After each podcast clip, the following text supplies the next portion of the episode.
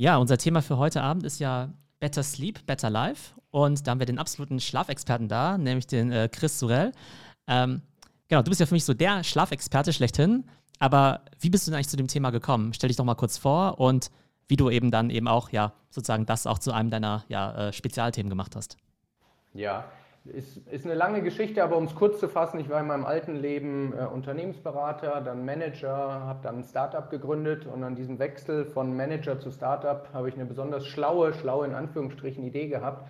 Und zwar habe ich gesagt, warum die Zeit mit Schlaf verschwenden. Ähm, ich habe gesagt, äh, zwei Stunden muss reichen pro Nacht. Und ähm, äh, ja, habe dann nachts bis 4 Uhr morgens an meinem Startup geschraubt, bin morgens dann äh, meinem 12, 13 Stunden Managerjob nachgegangen und als ich das dann ein gutes Jahr gemacht hatte, war ich seelisch, moralisch, physisch äh, komplett am Ende, was mich auch fast mein Leben gekostet hätte. Und äh, ja, ich hatte aber das Glück, dass das ein, mein Wake-up-Call war äh, und sehr gute Experten an meiner Seite hatte, die mir wieder geholfen haben, wieder in, ins Leben, in den Rhythmus zu kommen. Und ähm, ja, fast forward, viele, viele Jahre, alles das, was ich gelernt habe, habe ich äh, ja auch äh, gelernt, mit anderen zu teilen, mit, äh, mit Menschen im, im, Rahmen von Coachings etc. weiterzugeben. Und heute darf ich als äh, Schlaf- und Recovery-Coach äh, Menschen helfen, die, die in, in Stresssituationen leben und arbeiten, ihr Energielevel, ihre Leistungsfähigkeit, unter anderem auch ihren Schlaf auf einem guten und besseren Level zu halten. Super. Und du hast ja schon erwähnt, also du machst, also welche Formate machst du denn alles? Du machst Beratung und Workshops. Ähm, wie, wie kann ich mir das vorstellen? Wir haben, es kommt ein bisschen auf Setting an. Was wir im Moment sehr viel machen, ist, ist Speaking, klassisches Speaking. Äh, jetzt natürlich sehr viel Zoom-basiert, ähm, also äh, digital. Dann äh, haben wir Live-Workshops, ob das Halbtages-Workshops, Ganztages-Workshops, mehrtägige Formate.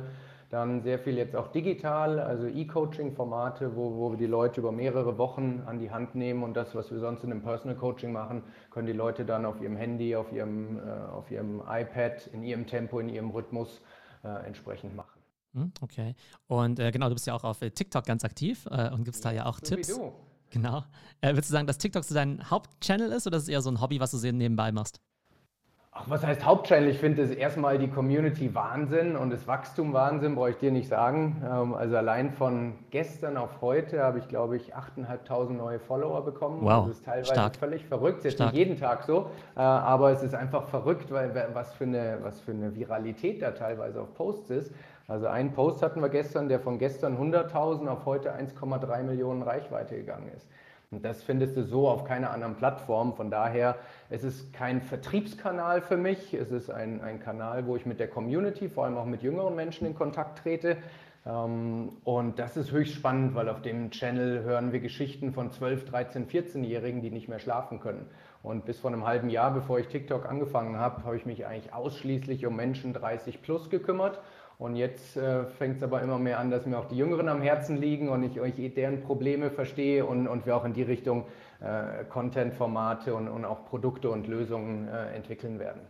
Genau, lass uns vielleicht nochmal kurz zurückblicken, als du eben selbst noch äh, ja, nur zwei Stunden am Tag geschlafen hast. Ähm, ja. Was für eine Kultur war denn das? Also war das dann so ähm, na, also man spricht ja immer viel von dieser Hustle-Culture, beziehungsweise Unternehmensberater sind ja auch äh, ja, chronisch dafür bekannt, dass sie eben zu viel arbeiten. Ähm, mhm. das ist ja schon jetzt ein paar Jahre her, dass du diese Erfahrung hattest. Ist ja. es seitdem eher besser oder schlechter geworden, wenn du über das Thema Schlafkultur zum Beispiel auch in Deutschland nachdenkst?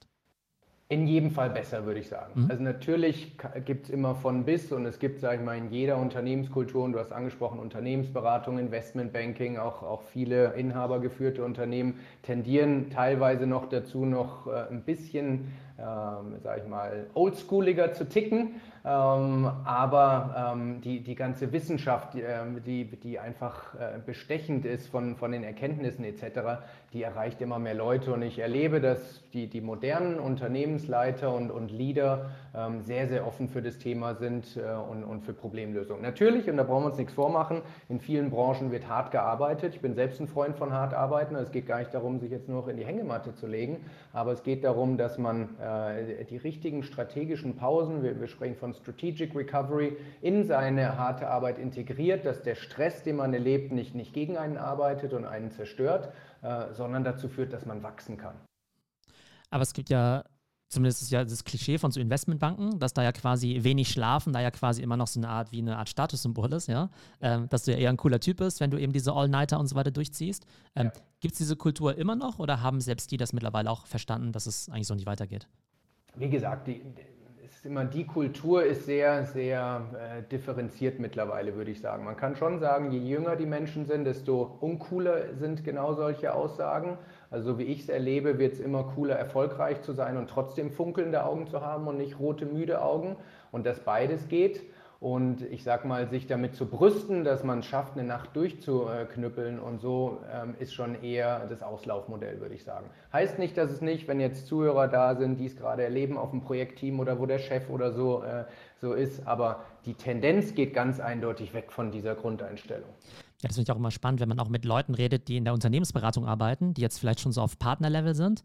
Ähm, mhm. Also die beklagen sozusagen jetzt nicht unbedingt die Generation Y, aber die sagen halt schon, Mensch, äh, wir früher, Generation X oder älter, wir haben dann noch diese krassen All-Nighter durchgezogen und heute kann man das einfach mit den Leuten nicht mehr machen.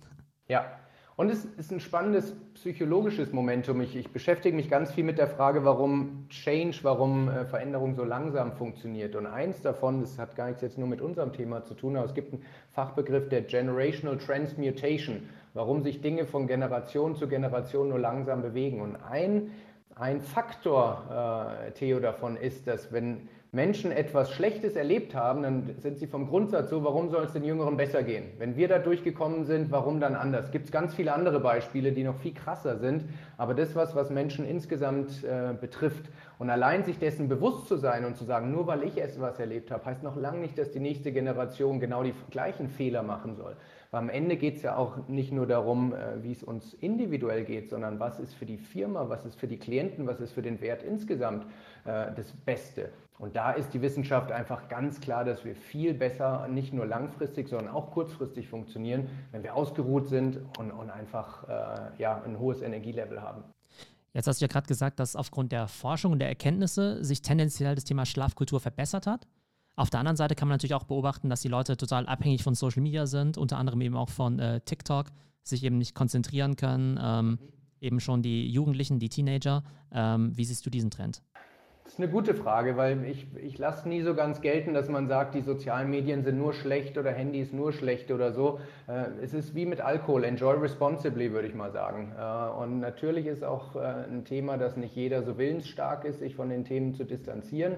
Aber man kann ich bin auch viele Stunden am Tag am, am Handy, ähm, aber wenn man sich ein System baut, wo man sagt, zu gewissen Uhrzeiten ähm, äh, etc., Licht ist ein Thema, über das wir wahrscheinlich gleich noch sprechen werden, Blaulicht etc., dann ist nichts dagegen einzuwenden, dass wir viel am, am, Handy sind. Wo allerdings alle Signallampen aufgehen, wenn ich auf TikTok äh, Jugendliche höre, die sagen, sie sind drei, vier Mal nachts wach, um, um ihre, ihren Gruppenchat mit der Klasse zu verfolgen, weil sie da FOMO haben, also Fear of Missing Out. Das ist dann natürlich was Krasses, wenn Kinder im Wachstum, in der Pubertät nicht mal mehr durchschlafen, weil sie, äh, weil sie ständig am Handy sind. Ähm, Genau, jetzt wird ja äh, das Thema Schlaf ja auch viel von so Biohackern ja auch thematisiert, auch von so Leuten wie Tim Ferriss, die dann versuchen, so die perfekte Abendroutine zu finden, die perfekte Matratze und so weiter. Da kannst du sicherlich vielleicht nachher auch noch ein paar Tipps oder Einschätzungen geben. Aber was sind denn allgemein vielleicht so große, ich sag mal, Irrtümer oder Mythen rund um das Thema Schlaf?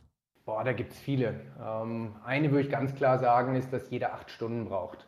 Ähm, das ist sowas, was durch die, äh, durch die Gazetten wabert äh, und das ist einfach nicht so. Genauso wie bei Ernährung, wie bei den verschiedensten Themen. Jedes Individuum hat eine Bandbreite. Äh, natürlich gibt es einen Sweet Spot, äh, wo man sagt, man muss eine gewisse Zeit im Tiefschlaf verbringen, eine gewisse Zeit im REM-Schlaf verbringen. Und das ist für die meisten Menschen bei einer gesunden Schlafarchitektur sicher irgendwo zwischen siebeneinhalb und, und achteinhalb Stunden. Aber es kommt dann noch auf die Schlafeffizienz an, also wie viel Zeit verbringst du wirklich im Schlaf von der Zeit, wie du im Bett bist. Das ist bei manchen 85 Prozent, bei manchen 95 Prozent. Also wenn man wirklich tief einsteigen möchte, muss man ein paar Kennzahlen im Blick behalten. Von daher so ein One-Size-Fits-All, äh, das funktioniert nicht.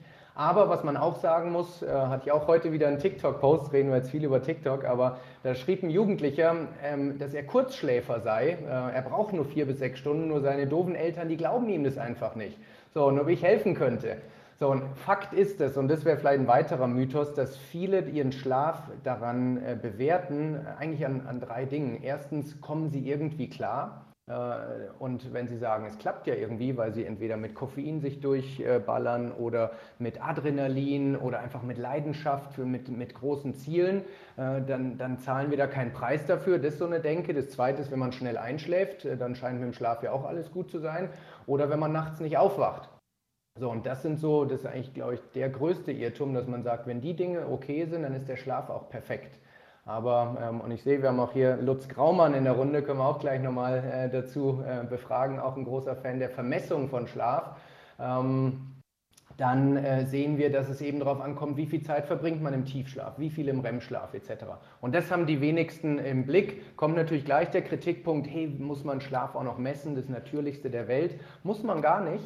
Fakt ist aber, viele, gerade meine Klienten, Manager zwischen 30 und 50, die haben den, den Bezug, die Verbindung zu ihrer Intuition komplett verloren. Die wissen gar nicht mehr, wie gut man sich eigentlich fühlen könnte morgens und nehmen diese Grundermüdung einfach als gegeben hin, als den Preis für ein stressiges Leben. Aber es stimmt nicht. Man kann ein stressiges Leben haben, viel arbeiten, lange arbeiten und trotzdem jeden Morgen topfit aufwachen.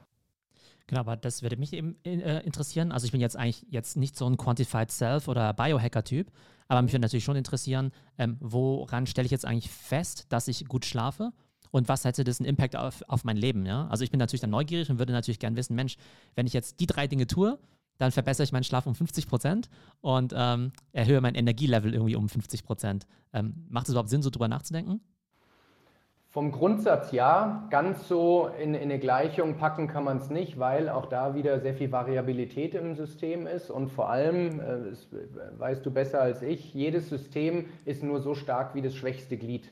Und was das schwächste Glied jetzt in deinem Schlafsystem ist, das ist sehr persönlich. Für die einen ist es zu viel äh, Blaulichtkonsum am Abend, für die anderen ist es falsche Ernährung, für die dritten ist es zu spät Sport machen, für die vierten ist es, dass ein bestimmter Baustoff fehlt, der, der für die Melatonin, also für die Schlafhormonsynthese zu, zuständig ist. Also die Kunst ist eigentlich, das, dein persönliches schwächstes Glied zu identifizieren ähm, das zu beheben und dann sehen wir in den Daten von unseren Klienten tatsächlich auch wirklich so sprungfixe äh, Elemente, äh, wo du innerhalb von Tagen merkst, wie dein Energielevel einfach äh, ziemlich nach oben geht.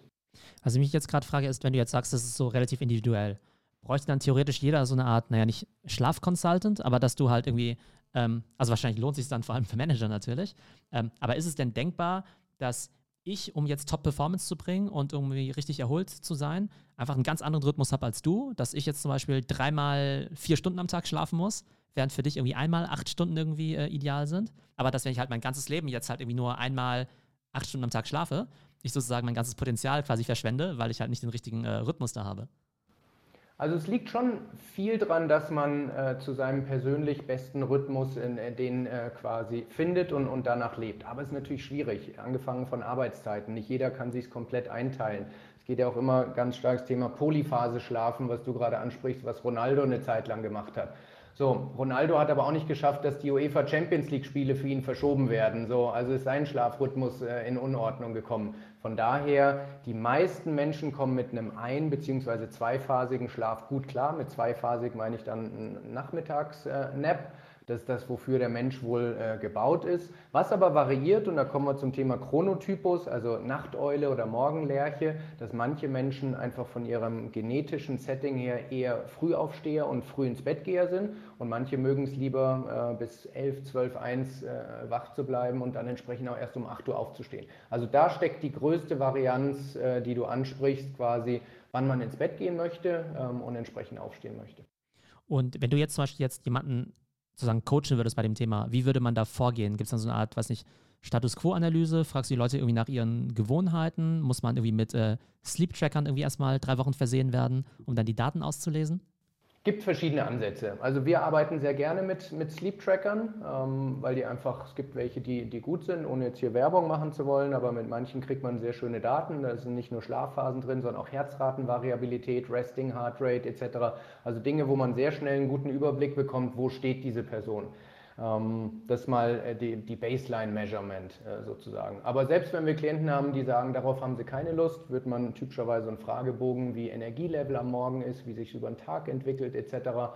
Ähm, und dann witzigerweise, wenn man mal so ein bisschen rumfragt, dann wissen die meisten Menschen eigentlich ziemlich genau, wo, wo ihr Hauptthema liegt. Ähm, und da kommt halt äh, auch ein, ein wesentlicher Mehrwert von einem Coach rein, dass er den Finger ein bisschen in die Wunde legt, dass er äh, nochmal wissenschaftlich erklärt, was passiert da eigentlich, also diese, dieses Bauchgefühl, was man eigentlich schon hat, nochmal mit ein paar Fakten hinterlegen, dass man wirklich bereit für Veränderungen ist und dann einen Plan aufsetzen äh, und dann auch jede Woche, alle zwei Wochen nachfragen, äh, wie es ist. Thema Accountability ist auch ein sehr starker Effekt in dieser Veränderung.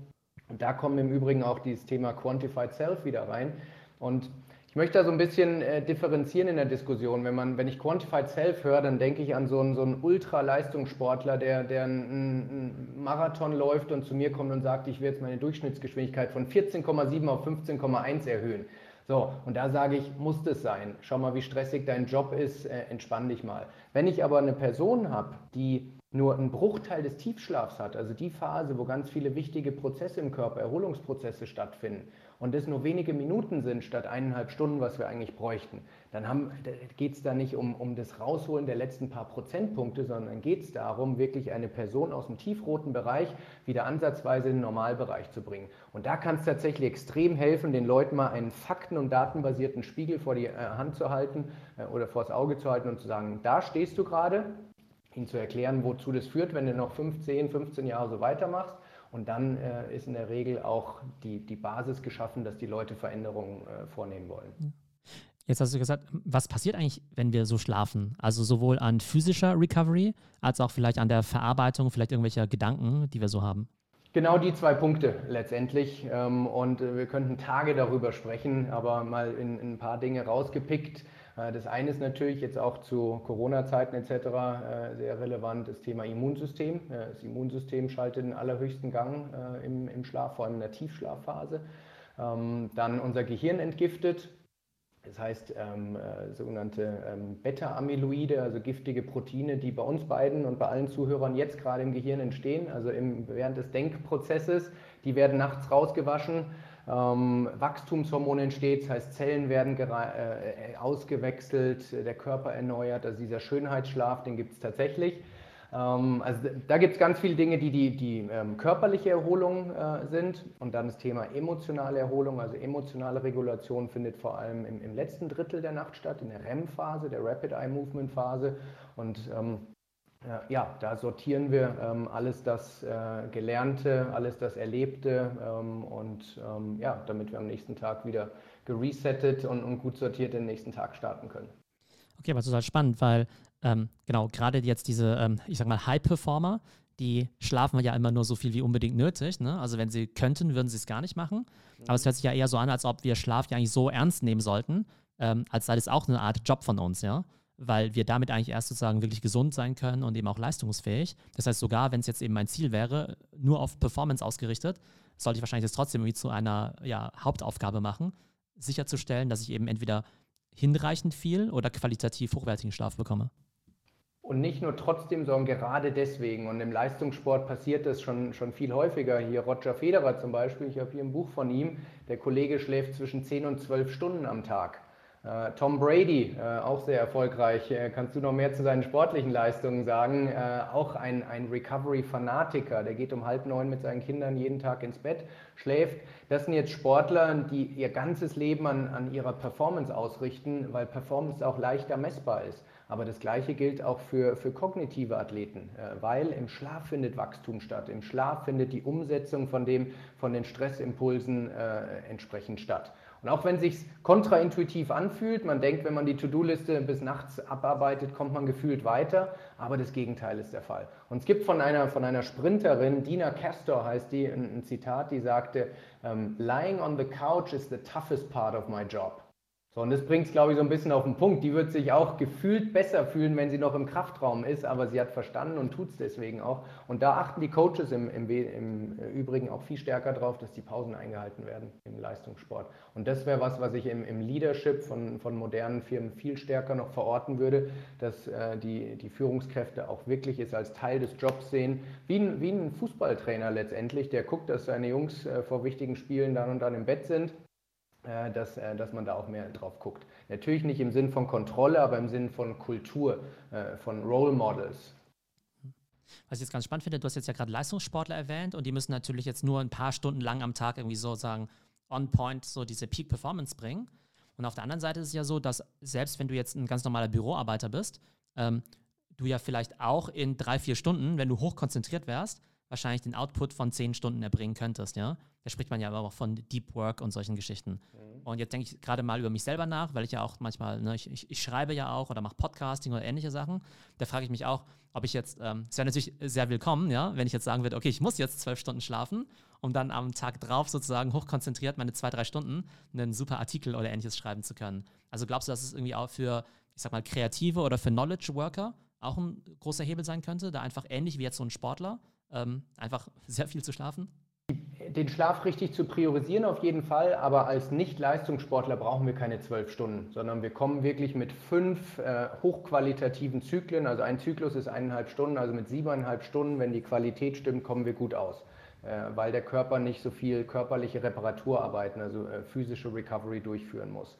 Von daher siebeneinhalb reichen, aber die top priorisiert ähm, werden dich in jedem Fall in all dem, was du gerade beschrieben hast, äh, viel, viel besser machen. Jetzt hast du ja vorhin schon gesagt, deine ähm, Leute, die du zum Beispiel coachst, die wissen in der Regel schon, woran es liegt, ähm, das ja, aber brauchen quasi so ein bisschen Support.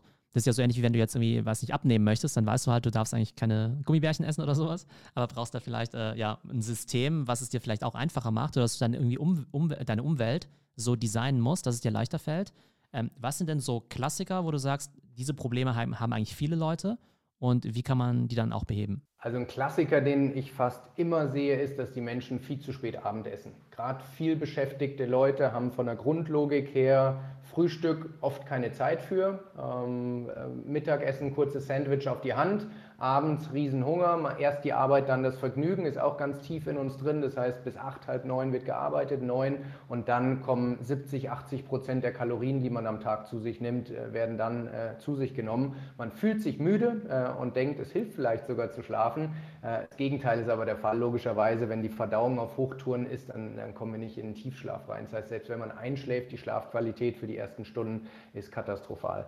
Ähnliche Logik gilt auch für den Alkohol.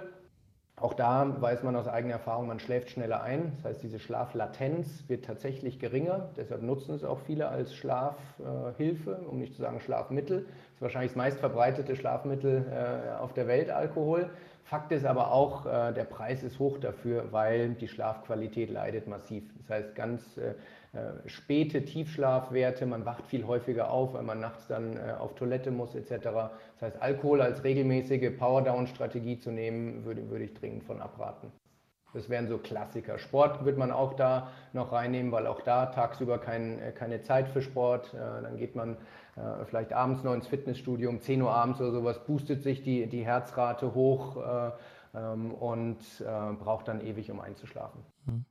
Und gibt es auf der anderen Seite Leute, von denen du sagen willst, die haben eine sehr gute Schlafhygiene, wo es vielleicht auch so gewisse Regeln gibt, die vielleicht, weiß nicht, die letzte Mahlzeit, weiß nicht, die intermittierendes Fasten machen und um 16 Uhr aufhören zu essen, dann vielleicht ab 17 Uhr keine Screentime mehr. Äh, gibt es da auch Sachen, die vielleicht nicht für jeden passen, aber zumindest schon mal in die richtige Richtung gehen? Auf jeden Fall. Äh, wobei das, was du jetzt sagst, Intermittent Fasting ist ja auch so ein Megatrend im Moment und, und alle denken, das ist äh, die, die Lösung für alles. Ähm, aber wenn ich eine Empfehlung geben dürfte, würde ich es anders machen, als du gerade sagst, und zwar wenn das Frühstück weglassen. Weil mit komplett leerem Magen in den, in den, ins Bett zu gehen, ist für viele sehr, sehr anstrengend äh, und, und auch nicht hilfreich und führt dazu, dass man nachts oft wach wird, weil Hunger etc. Das heißt, man muss gar nicht um 16 Uhr die letzte Mahlzeit nehmen, wenn man sagt, drei Stunden äh, ein leichtes Abendessen vorm Schlafen gehen. Wenn man um 11 ins Bett geht, dann kann man um 8 oder um 10 ins Bett, um 7 noch das Abendessen nehmen, reicht völlig aus. Ja, und dieses ganze Thema, ähm, weiß ich, digitale Medien, Handy äh, aus dem Schlafzimmer verbannen, wie siehst du das? Vielleicht auch dieses ganze Thema Blaulicht?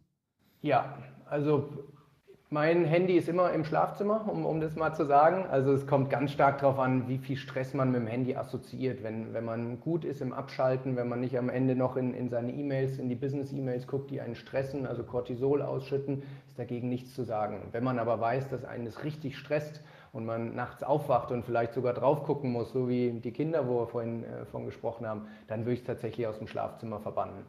Mhm. Das ist auf jeden Fall. So, und das Blaulicht unserem, unserem Körper ab einer gewissen Uhrzeit nicht gut tut, weil es die Produktion vom Schlafhormon Melatonin unterdrückt, ist auch äh, äh, biologische Wahrheit sozusagen. Aber auch da gibt es Menschen, die, die sensitiver sind, manche nicht. Da muss man auch, das ist das, was ich sagte, wenn du manche Leute fragst, die wissen eigentlich, dass sie nach, abends ins Bett gehen und eigentlich noch, nicht, noch gar nicht richtig äh, präpariert fürs, äh, fürs ins Bett gehen sind, weil die Gedanken noch kreisen, weil der Puls zu hoch ist, weil sie noch aufgekratzt sind. Und das, was du hast von über Mythen gesprochen, das würde ich vielleicht noch ergänzen. Ähm, wir tendieren ganz stark dazu, gerade meine, meine Zielgruppe, die viel zu wenig schläft, die probieren immer die Zeit im Bett zu maximieren. Das heißt, Laptop ist zu, man ist unterwegs im Hotel und äh, direkt ins Bett, weil man kriegt ja eh zu wenig Schlaf.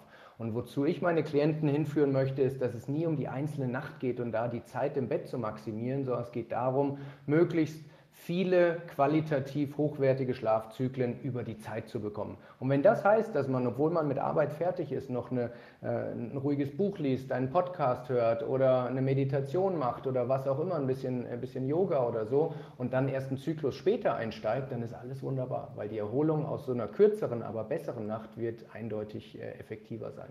Das heißt, im, ähm, das heißt, wenn ich jetzt so ein konsequentes Sleep Tracking betreiben würde, dann würde ich einerseits feststellen, a, wie viele Stunden ich schlafe aber eben auch, wie viele von diesen ähm, ja, qualitativ hochwertigen Zyklen ich eben auch habe. Exakt. Ja, okay, super. Okay, das ist spannend. Und gibt es da vielleicht äh, doch vielleicht einen Tracker oder ein Tool, was du empfehlen kannst? Oder? Keine Werbung, niemand bezahlt ja. mich dafür, ähm, aber äh, die, Tool, die besten Tools, die, die wir nutzen, ist einmal so ein, so ein Aura-Ring, hast du vielleicht schon mal gesehen. Mhm, ja. Das ist ein, ist ein Ring, äh, der, der ja, steckt ziemlich viel Hightech drin und macht einen ganz guten Job. Für wen Ring unbequem oder modisch nicht schick oder wie auch immer, es gibt noch so ein, so ein Armband, das nennt sich Whoop Strap, ähm, W-H-O-P. Das ist nach unserer Erfahrung die mit den genauesten Daten, wenn die Passform gut ist, also wenn sie eng sitzen äh, etc. Viele Fitness-Tracker, muss man sagen, die locker sitzen etc., machen nicht immer den allerbesten Job. Deshalb arbeiten wir mit denen typischerweise nicht. Okay, also Apple Watch ist jetzt für dich jetzt nicht äh, keine gute Alternative. Wir arbeiten nicht damit, lassen, okay, lassen ja. wir es mal dabei. Ah ja, okay, spannend. Und ähm, einerseits, und weil du ja gerade nochmal Silicon Valley Trends gesagt hast, ähm, in meinem Twitter-Feed, da sehe ich halt immer, äh, schreiben die immer von dieser 8-Sleep-Matratze. Ich weiß nicht, ob die dir was sagt. Das ist im Prinzip so eine Art beheizbare Matratze oder sowas, mhm. wo du, keine Ahnung, ob es, also entweder für dich alleine eben die Temperatur unterschiedlich einstellt oder wenn du auch einen Partner hast, dass vielleicht dann die unterschiedlich, unterschiedlichen Zonen vielleicht unterschiedlich äh, beheizt werden. Ist das ja. jetzt wieder nur so ein Marketing-Hype oder macht das Sinn? Temperatur spielt eine große Rolle, ähm, weil unser Körper muss abkühlen in der Nacht, um wirklich in, in die tiefsten Schlafphasen zu kommen. Von daher alles, was das unterstützt, ist erstmal gut. Das Produkt speziell habe ich jetzt noch nicht getestet und ich glaube irgendwo, also man kommt auch ohne gut klar, äh, sagen wir mal so, ähm, aber ähm, ist auf jeden Fall was, was helfen kann. Vom Grundsatz her bin ich ein Freund davon, nicht zu viel Analytik und zu viel Gedanken reinzusetzen, weil viele Menschen verkrampfen dann auch und sind so der perfekten Nacht auf der Spur, äh, dass es dann viel zu verkopft ist. Und, und bei aller Sensitivität, wo Fehler liegen, wo Roadblocks liegen, muss man trotzdem noch einen natürlichen und entspannten Bezug zum Schlaf behalten. Und wenn so eine Matratze hilft, alles gut. Wenn es aber dazu führt, dass man sagt, okay, jetzt habe ich 15.000 Euro in eine Matratze investiert, wie verändern sich meine Daten, äh, dann kann, es, äh, kann der Schuss nach hinten losgehen. Chris, was du gerade gesagt hast, finde ich extrem spannend. Ähm, die Langzeitfolgen von schlechtem Schlaf, dann hatte ich jetzt noch gar nicht gedacht. Ich hätte jetzt halt gedacht, okay, gut, wenn du halt schlecht schläfst, dann bist du halt am nächsten Tag eben schlecht drauf. Weil viele würden ja vielleicht auch sagen, zum Beispiel wieder unsere Gründer- oder Investmentbanker-Freunde, Mensch, äh, ich bin ja jung, von 20 bis 30 zieht es halt durch und ja. schlafen kann ich dann immer noch. Aber ja. so wie du es beschreibst, ist es ein Fehler, weil sozusagen früher oder später du dann doch diesen Preis dafür zahlen musst. Wie gesagt, ich bin weit davon entfernt, Lebensmodelle als Fehler zu bezeichnen. Jeder hat die Verantwortung und kann entscheiden, welche Phase er priorisiert, wie er sein Leben äh, betrachten möchte. Ich möchte nur zwei Dinge dazu erwähnen. Erstens, ich habe selber diese Strategie gehabt äh, und gedacht, mal ein paar Monate nur zwei Stunden schlafen, danach wieder anders. Ich habe am eigenen Leib erfahren, dass die Umstellung gar nicht so einfach ist. Weil unsere innere Körperuhr, der zirkadiane Rhythmus, ist schon auch so ein bisschen eine Diva. Also der, der hält viel aus, aber wenn man ihn äh, zu sehr ärgert, dann, dann kommt da auch eine Trägheit rein, dass die Umstellung äh, gar nicht so einfach ist. Von daher, man kann es nicht einfach auf Tagesbasis mal in die eine oder andere äh, Richtung umstellen. Und das Zweite ist, manche Dinge, die sich über Jahre und Jahrzehnte entsprechend ansammeln und manifestieren, lassen sich nicht mehr, wenn man sagt, nach 20, 30 Jahren Kurzschlafen mache ich dann in der Rente einen auf äh, Langschläfer, dann kann man viele Dinge, die sich über die Jahrzehnte so entwickelt haben, äh, dann nicht mehr aufholen. Und ähm, genau, jetzt äh, arbeitest du ja nicht nur Aber, mit. Sorry, wenn ich da noch ergänze, hm? das Argument Langfristfolgen zählt für die meisten halt nicht. Wir, hm. alle sind, äh, wir alle sind halt auf Instant Gratification, also sofortige Belohnung. Wenn man sagt, jetzt meine To-Do-Liste abhaken oder in 20 Jahren äh, ein gesundes Gehirn haben, werden halt die meisten immer für die kurzfristige äh, Belohnung, in dem Fall halt äh, vorankommen, Joberfolg etc. Von daher äh, probiere ich immer auch mit Kurzfristargumenten zu hantieren, dass sie morgen besser funktionieren äh, und eben nicht erst in 20 Jahren. Und beides stimmt. Wir haben sowohl kurzfristig als auch langfristig massive äh, Vorteile, wenn wir das Thema äh, vernünftig angehen. Mhm, okay, gut. Aber ich glaube, diese Awareness, das ist wirklich für mich nochmal so ein großer, naja, äh, so ein Aha-Erlebnis, eben wirklich auf diese langen äh, dann eben auch ein bisschen zu achten. Mhm. Äh, und es, also, weil es kann ja durchaus sein, dass ähm, ich jetzt auch sagen würde, hey, im Augenblick komme ich eigentlich ganz gut damit klar ähm, und mich eigentlich auch ganz okay fühle. Aber es bedeutet ja trotzdem nicht, dass ich sozusagen die Langzeitfolgen auch äh, ähm, berücksichtige. Von daher ja. nochmal ein sehr guter Input. Ähm, jetzt ist ja so, wir, ähm, genau, jetzt werden natürlich alles äh, natürlich Einzel- und Privatpersonen, aber wie wir schlafen, hat ja letztendlich auch viel mit unserem Job zu tun. Ähm, was können Unternehmen tun, damit ihre Mitarbeiter besser schlafen? Weil Unternehmen wollen ja auch, A, dass die Mitarbeiter zufrieden sind, dass die gesund sind, aber auch produktiv sind. Und würdest du sagen, naja, schlafen, das ist Privatsache? Oder kann Unternehmen irgendwas dafür tun, um das irgendwie zu fördern, indem sie zum Beispiel, wenn wir dann wieder ins Office zurück können, irgendwann nach Corona, dass zum Beispiel der Mittagsschlaf, der Powernap irgendwie akzeptabel ist und man irgendwie Schlafkabinen einrichtet. Ähm, was können Unternehmen machen, damit, um die Schlafhygiene zu verbessern? Sehr gute Frage. Da waren jetzt ganz viele Ansatzpunkte schon drin. Ist Schlafen privat? Ja, eindeutig. Und ich hatte vor, ich würde mal sagen, drei Jahren hatte ich die Diskussion mit, mit einigen Firmen, die so ein bisschen zögerlich waren, ob sowas in ein Curriculum von Learning und Development von Firmen gehört. Und meine Erfahrung ist ganz klar ja. Das heißt noch lange nicht, dass man den Leuten vorschreibt, wie sie schlafen sollen, wenn man sie trainiert und schult und aufklärt, was im Schlaf passiert, wie man den Schlaf optimieren kann. Also das sind einfach zwei äh, verschiedene äh, Paar Schuhe. Zweite Erfahrung, es geht ja nicht immer nur um den Schlaf, sondern es geht insgesamt ums Thema Erholung. Also wir, wir sprechen immer von Strategic Recovery, wo Ernährung reinspielt, Bewegung reinspielt, schneller abschalten lernen. Und dieses Gesamtpaket ist etwas, wo ich erlebe, dass extrem hohe Offenheit äh, besteht, um, um darüber zu sprechen und, und auch zu lernen, wie es geht. Das ist mal das eine, also Mitarbeiter schulen. Äh, über die Schulung, allein über das Angebot, dass so, solche Schulungen stattfinden, ist schon ein Signal an die Kultur. Wir als Unternehmen unterstützen dieses Thema. Das ist mal Punkt eins. Das Zweite ist, ähm, ja, es muss natürlich auch in die Kultur äh, entsprechend übersetzen. Äh, das heißt, wenn Führungskräfte um 0 Uhr E-Mails schreiben und sagen, äh, reicht bis morgen früh die Antwort, das ist natürlich was, was äh, implizit nicht äh, ähm, eine, eine, eine Schlafkultur fördert. Das heißt, da muss man von ganz oben auch wirklich in der Führungskultur ansetzen und, und bestimmte äh, Leitlinien definieren, dass äh, das Thema Schlaf wichtig ist. Auch da muss man aufpassen. Ich bin zum Beispiel auch kein Freund, dass man sagt, die, die Handys werden ab 21 Uhr abgestellt oder es können keine E-Mails mehr verschickt werden oder so. Ich glaube, Verbote sind nie der richtige Weg oder selten der richtige Weg, sondern eher mit Aufklärung, was passiert im Schlaf, warum ist es wichtig etc. ist der Weg, an den ich eher glaube. Und das, was du gesagt hast, Snap-Pots und sowas, also ist es ähm, auch kulturell gewünscht, dass man tagsüber schläft. Da sind viele Firmen natürlich noch sehr weit von entfernt. Google zum Beispiel, wie bei ganz vielen Vorreiter, die haben genau diese Napping-Pots. Ähm, und auch einige meiner Klienten haben Räume, Ruheräume etc. Aber was man auch sagen muss, wenn die Geschäftsführung da nicht einmal reingeht, dann werden die Mitarbeiter nicht folgen. Weil dann signalisiert man, wenn man sich in diesen Raum legt, dass man wenig zu tun hat, dass man ja die Zeit dafür hat etc. Das sind dann die Signale, die ganz schnell einem auch äh, anhängen. Also wenn es wichtig, dass auch da von der Leadership vorgelebt wird. Es gibt ein fantastisches Beispiel, ich hoffe, es ist für ihn okay, wenn, äh, wenn ich ihn erwähne, den Kava Yunosi von SAP, den HR-Direktor, mit dem ich in, in engen Kontakt bin, der bietet seinen Mitarbeitern zum Beispiel an, immer wenn er in Meetings ist, kann jeder sein Office nutzen, um einen Mittagsschlaf zu machen, weil er macht es auch. Sein Team weiß, dass er es macht und sein Büro steht, wenn er in Meetings ist, immer dafür zur Verfügung. Und das ist ein sensationelles Zeichen, wo man nicht nur sagt, ich mache, sondern ich gebe euch auch die Infrastrukturmöglichkeiten, damit ihr es auch tun könnt. Wow, okay, krasse. Ah, okay. Und machen das dann auch Leute, oder? In seinem Team ja. ja? Okay. Also ich äh, kann nicht sagen, wie es insgesamt bei SAP ist, aber ja. das äh, ah ja, wird spannend. auf jeden Fall genutzt. Jetzt im Moment natürlich nicht, weil auch da sind die Büros eher leer. Aber was diesen NAP angeht, ähm, glaubst du, gibt es eigentlich kulturelle Unterschiede? Ich habe den Eindruck, also ne, man äh, sozusagen wir, wir Deutsche, wir belächeln ja immer so ein bisschen so die, ich sag mal, Südamerikaner mit ihrer Siesta oder sowas, ja, und sagen, aha, die äh, die chillen halt den ganzen Tag.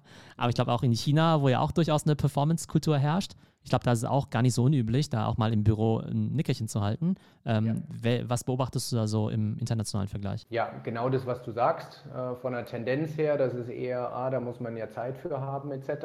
Aber auch da wieder, die NASA hat da ganz viel Forschung äh, betrieben, weil für, für ähm, Astronauten ist ein Nap natürlich essentiell, um leistungsfähig zu bleiben, weil die keinen, keinen echten zirkadianen Rhythmus haben. Und auch da, die Fakten sind klar. Ähm, alle Fähigkeiten, die äh, für einen Bürojob, also für einen kognitiven Job notwendig sind, sind um mehrere Prozentpunkte besser, wenn man einen kleinen, uns reichen 10, 15 Minuten äh, ähm, macht, um nachmittags besser zu sein. Und das wenn ich diese 15 Minuten investieren wollen, um die anderen vier, fünf Stunden, die dann noch folgen, viel besser zu arbeiten, ist etwas, was mich immer wieder äh, wundert. Aber vom Grundsatz ist natürlich auch ein logistisches äh, Thema. Selbst wenn man einen Ruheraum hat, wird nicht dazu führen, dass Tausende von Mitarbeitern auf einmal ein, äh, einen Nap machen können. Aber selbst wenn es kulturell nicht legitimiert ist, man kann sich, wenn man zum Beispiel mit dem Auto ins Büro fährt und in der Tiefgarage steht, kann man ganz kurz ins Auto runtergehen und einen Nap machen. Würden viele sagen, bis ich unten bin und wieder hoch bin, da dauert der Nap ja kürzer als, als mein Weg. Aber wenn es nur fünf Minuten ist, man kann sich auch auf der, auf der Toilette einsperren, sich ein, zwei äh, Rollen Toilettenpapier hinter Nacken tun äh, und da fünf Minuten die Augen zumachen. Also wenn man der Wille da ist, gibt es mehr Wege, als wir glauben. Und genau, in der Zwischenzeit äh, würde ich dir gerne noch eine letzte Frage stellen, und zwar ähm, Stichwort Meditation, auch ja. im Zusammenhang mit äh, Recovery. Ähm, wie meditierst du selbst? Für wie wichtig hältst du das? Entweder einfach nur für die Recovery, beziehungsweise auch, um vielleicht besser einschlafen zu können? Also Meditation ist ja ein, ist ja ein Jahrhundert, wahrscheinlich schon Jahrtausende altes Ritual und auch da ist bestens erforscht, was es macht. Von daher kann man die Wichtigkeit von Meditation gar nicht überbewerten und zwar für alle kognitiven Fähigkeiten und vor allem dann auch für die Fähigkeit abzuschalten, sprich von dem Sympathikus, unserem Stressmodus, in den Parasympathikus zu kommen. Weil das ist was, was ganz viele Menschen äh, ja, nicht, so, nicht so leicht fällt, nach der Arbeit abzuschalten. Und eine Meditation, egal ob es morgens, mittags oder vor allem dann abends vor, vor dem ins Bett gehen ist, ist etwas, was die Schlafqualität für äh, viele Menschen erhöht. Fakt ist aber auch, es ist ein am Anfang sehr frustrierender Prozess für viele, weil überhaupt erstmal zuzuhören, wie laut es im Kopf ist, ist für manche Menschen etwas, was schwerfällt. Lieber geht man durch seinen Insta-Feed oder durch LinkedIn und lenkt sich weiter ab, als dass man überhaupt mal den Lärm im Kopf einfach mal zuschaut. Und das Zuschauen muss über eine gewisse Zeit und Zuhören muss über eine gewisse Zeit erstmal kultiviert werden, bevor der Lärm langsam weniger wird. Und in dieser Phase brechen ganz viele Menschen nach meiner Erfahrung wieder ab und sagen, meditieren ist nichts für mich, das mache ich vielleicht mal in den nächsten Weihnachtsferien, wenn ich ein bisschen mehr Ruhe habe. Ja, so eine Erfahrung, die ich da zumindest gemacht habe, ist, ähm, ich habe ja auch immer rumgespielt mit solchen Apps wie ähm, Headspace vor allem oder auch Calm ist ja sehr bekannt. Mhm. Und ähm, äh, ich habe es auch noch nie so richtig geschafft, da so reinzukommen. Ähm, mhm. Sozusagen jetzt vor allem auch tagsüber, um sozusagen jetzt vielleicht, weiß nicht, ähm, Sachen zu verarbeiten oder vielleicht um neues Bewusstsein zu kommen. Aber wenn ich es halt mache, sozusagen als Einschlafhilfe, das ist halt sensationell, da bin ich echt in ein paar Minuten weg. Also ähm, ich benutze da eben Headspace ähm, und da ist ja dieser Andy, dieser Gründer da, den man ja auch Andy kennt. Dieser, genau, Andy, Andy Buddykamp, eben dieser ehemalige Mönch. Und der hat halt so eine sehr, sehr gute Stimme einfach. Und da bin ich immer nach drei, also ich stelle die 10 Minuten Meditation ein und nach vier Minuten gefühlt bin ich dann irgendwie schon ganz weg. Das heißt, für diejenigen, die äh, Probleme mit Schlaf haben, die sollten vielleicht mal einfach mal das vielleicht mal als äh, Stütze oder als Hilfe ausprobieren. Und interessanterweise kenne ich eben auch Leute, die diese Meditations-Apps machen. Und das Witzige ist halt, dass der meiste Use Case oder einer der größten Use Cases tatsächlich eben auch Einschlafprogramme oder Einschlafhilfen sind, weshalb die jetzt eben auch ganz stark diese Einschlaf-Stories oder Meditationen auch machen. Aber der Punkt, Theo, was du gerade gesagt hast, finde ich sehr spannend, weil äh, du hast gesagt, du bist nie in so einen anderen Bewusstseinszustand gekommen. Also nach meiner Erfahrung haben die Menschen einfach viel zu hohe Ansprüche ans Meditieren. Äh, die meisten denken, wenn sie sich mal zwei Wochen irgendwie im Schneidersitz hinsetzen und, und Andy zuhören, dass sie dann auf eine neue Ebene kommen oder kreativer werden oder so. Der Prozess ist an der Stelle tatsächlich langsamer und eine Meditation, wo man es einfach nur geschafft hat, selbst wenn man ständig abgewichen ist vom, vom Protokoll oder halt nicht seinen Atem gezählt hat oder immer wieder bei, bei 1 anfangen muss oder sowas, selbst dann war es eine erfolgreiche Meditation, weil es führt dazu, dass perspektivisch der Lärm in deinem Kopf weniger wird. Aber wie gesagt, äh, wenn man mit der, äh, mit der Erwartung rangeht, wenn ich in zwei Wochen jetzt nicht ein, Mönch geworden bin, dann ist es nichts für mich, dann wird man sehr wahrscheinlich scheitern. Was mich jetzt noch interessiert ist, ähm, wie man dann jetzt letztendlich als, ähm, äh, Privatperson oder als, auch als Unternehmen jetzt mit dir zusammenarbeiten kann. Also jetzt gar nicht jetzt, um große Werbung für dich zu machen, aber ich finde es natürlich als Privatperson spannend, weil die einen werden vielleicht sagen, Mensch, ich bin ja kein DAX-Vorstand, kann ich mir das überhaupt leisten?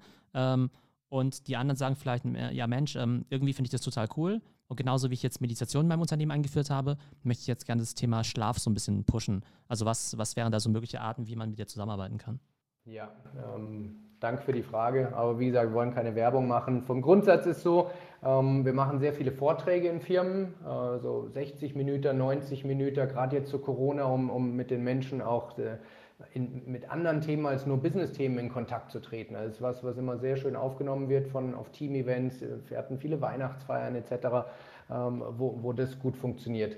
Wenn man als Individuum sagt, ich, ich möchte es lieber direkt machen, wir haben, wir haben Online-Kurse ähm, zu verschiedensten Themen, ob es jetzt, wir haben ein Deep Sleep Bootcamp zum Beispiel, wo man in ganz wenigen Tagen schafft, seinen Tiefschlaf auf ein höheres Level zu bringen. Wir haben Strategic Recovery äh, E-Coaching, wo man über so eine neun Wochen Journey alles zum Thema Abschalten, Tiefschlafverdichtung, Ernährung, Bewegung, Sustainable Habits äh, dann auch macht. Darüber haben wir noch nicht gesprochen, aber am Ende geht es ja darum, die Dinge auch wirklich in Gewohnheiten umzuwandeln, damit man man äh, nichts mit Willenskraft und Energie machen muss, sondern dass die richtigen Gewohnheiten so einfach fallen wie Zähneputzen oder Autofahren. Also das ist immer im Coaching mit dabei, weil ich bin als Coach nur erfolgreich und auch meine Klienten dementsprechend, wenn die Dinge auch nach dem Coaching in Fleisch und Blut übergegangen sind. Es hilft nichts, wenn man ein paar Dinge mal für vier Wochen besser macht. Es geht darum, sie über ein paar Jahrzehnte besser zu machen. So, und da gibt es verschiedenste Themen. Auf chrisrel.com äh, könnt, ihr, äh, könnt ihr mich sehen, könnt ihr die Dinge angucken und äh, wenn ich euch helfen kann, freue ich mich sehr drüber. Super, alles klar. Nee, dann jetzt tatsächlich, also ich habe wieder super viel gelernt auch, also fand ich sehr spannend. Und ähm, genau, bei mir persönlich ist es so, ich habe mich, also ich also ich höre ja immer ganz viele Podcasts und so weiter und kriege dann natürlich auch immer irgendwelche Ideen in Richtung Biohacking und äh, Selbstoptimierung und so. Im, Im, Bereich Schlaf habe ich gar noch gar nicht so viel optimiert, aber tatsächlich glaube ich, dass ich ähm, äh, da äh, wahrscheinlich mal in eine bessere Matratze irgendwie investieren sollte. Und was bei mir halt tatsächlich hilft, ist, ähm, wenn ich eben abends keine Devices mehr habe. Ähm, also wenn ich halt keine, ne, ähm, und also, also Audio finde ich gar nicht so schlimm. Also so Podcasts und hör, so höre ich eigentlich schon vorm Schlafengehen und das stört mich jetzt auch nicht. Aber wenn einfach so ein Handy in der Nähe ist, dann gucke ich halt irgendwie doch irgendwie Instagram oder sonst was, ja. Mhm. Und was ich halt dagegen tue, ist, dass ich jetzt eigentlich äh, zwei Handys habe. Das heißt, ich habe mhm. eigentlich ein Handy, wo halt alle Apps drauf sind. Und Smart das, und Dumb Handy. Ja, ein Smart und Dumb Handy. Und das andere ist mehr oder weniger nicht ganz dumb, das ist halt mehr oder weniger einfach nur so ein Podcast-Player. Da hole ja. ich mir dann irgendwie so ein iPhone SE oder ein iPhone Mini oder sowas, ja. Mhm. Da sind überhaupt keine Apps drauf, sondern im besten Fall nur irgendwie Headspace als Meditations-App oder vielleicht noch mein Podcast-Player. Und ja. idealerweise ist es dann so, dass mein richtiges Handy quasi ab, keine Ahnung, 20 Uhr halt irgendwie verschwindet. Also mhm. keine Notifications mehr, kein WhatsApp, äh, gar nichts mehr. Ähm, und ab da dann eigentlich nur noch ja, sozusagen Einschlafhilfen irgendwie da sind. Also ja. das hilft mir zumindest. Und das ist jetzt so gesehen auch ein kleines Investment, sich einfach noch so ein zweites Handy oder sowas zu kaufen ähm, und das Richtige dann aus dem Schlafzimmer. Ja auch ein altes noch rum, was, was die Zwecke schon erfüllt. Aber vielleicht eins noch, Theo, weil du gerade vom Biohacking gesprochen hast. Das, was wir jetzt besprochen haben, würde ich gerne explizit aus der Biohacking-Ecke rausholen, weil wenn man sich mal den, den Wortursprung Hacking an, äh, anguckt, dann sind es ja Dinge, die man ausnutzt für einen Zweck, wofür es eigentlich nicht gemacht ist. Das ist Hacking. Also man probiert den Körper zu überlisten. Das, worüber wir jetzt sprechen, ist, dass wir dem Körper eigentlich beibringen, die Dinge zu tun, wofür er originär gemacht ist. Also es ist eigentlich das Gegenteil von Biohacking, wenn man darüber spricht, wie man wieder mehr Tiefschlaf kriegt etc. Naja, genau, guter Hinweis. Guter Hinweis, ja genau. Ist ja eigentlich, aber das ist ja eigentlich auch schon bezeichnend, dass sozusagen ganz normales Schlafen heutzutage schon in den Bereich der Selbstoptimierung und Biohacking reinfällt, Exakt. weil es halt schon so unüblich geworden ist. Ähm, ja. Genau. Ja, super, genau. Dann vielen Dank, Chris. Super spannende Folge. Ähm, danke genau. dir, danke Kön euch. Können wir gerne nochmal wiederholen. Vielen Dank an alle Zuhörer, an alle Fragensteller. Und genau, äh, chrissurell.com, da findet ihr alle Informationen zu ihm. Folgt ihm auf LinkedIn, auf TikTok. Da gibt es dann die 20 TikTok Sekunden. TikTok unter Mr. Tiefschlaf, da werdet ihr unter Chris Surell nicht viel finden. Genau, Mr. Tiefschlaf, da findet ihr dann äh, zig äh, 20 Sekunden Tipps von Chris persönlich. Genau. Also, dann einen schönen Abend noch und einen guten Macht's Schlaf gut, vor allem. Leute, bis bald. Ja. Ciao. Ciao.